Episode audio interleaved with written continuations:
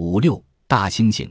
二零一七年五月，美国国防部高级研究计划局启动了一个名为“可解释人工智能”的项目，试图针对上述问题给出技术解决方案。XAI 项目由曾在美国军队服役的戴维·冈宁领衔，旨在改进机器学习技术，使其有能力解释自身的决策结果，从而获得人类更多的信任。可如果机器认为张三有坏账风险的理由是他可能是个同性恋呢？给出这样的解释能有所注意吗？诚然，如果机器给出这样的解释，人类便会更仔细地推敲训练数据，并修改算法，控制其他变量。或许机器给出这样的解释，是因为在训练数据集中，同性恋人士的失业率碰巧更高。遗憾的是。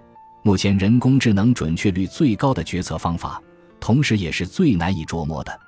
如果 XAI 项目最终获得了成功，那么可能在你读到这段文字的时候，这个问题已经被解决了。若是如此，那么这些工具同样可以用来揭示人类决策过程中的偏见。实际上，研究人员正在取得积极进展。比如，图六点一最左侧的图片是一只狗在弹吉他。研究人员用谷歌 TensorFlow 开源机器学习工具包中的组件，名为 Inception 的神经网络对图片进行分析。Inception 根据从图片中识别出的元素，将图像分为不同种类，比如羚羊、豪猪或者海狮。对于图六点一最左侧这张奇怪的图片，Inception 识别起来有点困难。最终返回的概率最高的三种分类结果是电吉他。原声吉他和拉布拉多猎犬。华盛顿大学计算机科学教授卡洛斯·盖斯特林与他的博士生马克图利奥里贝罗博士后萨米尔辛格合作开发了一款工具。这款工具可以识别出图像中的哪些部分对 Inception 的分类结果产生的影响最大。图六点一左起第二张图显示了导致 Inception 误认为原图最有可能属于电吉他的那部分。表明 Inception 的判定主要基于图中的吉他指板，正如论文作者们所说，这样的解释提升了分类器的可信度，因为它表明系统的决策并非毫无依据。图六点一右侧两张图片显示的是影响系统将图像分类为原声吉他和拉布拉多猎犬的要素。图片分享和储存工具谷歌图片使用了类似 Inception 的技术来标记图像。并支持根据分类结果对图像进行搜索。这项服务是免费的，用户众多，每天上传的图片达到数百万张。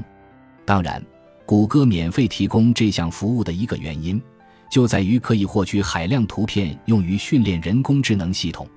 这种做法存在一定的风险。二零一五年，一位二十二岁的网络开发程序员杰基阿尔辛发现。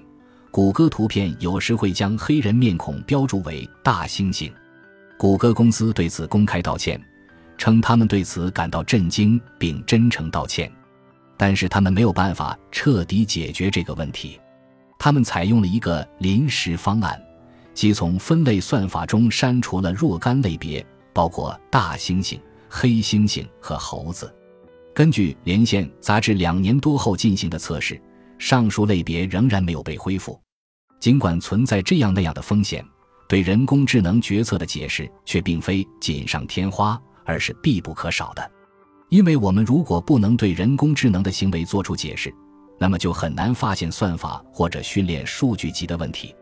有了解释，人类就可以发现错误；若没有解释，人类或许就会按照人工智能的推荐方案行事，而对可能到来的灾难性后果一无所知。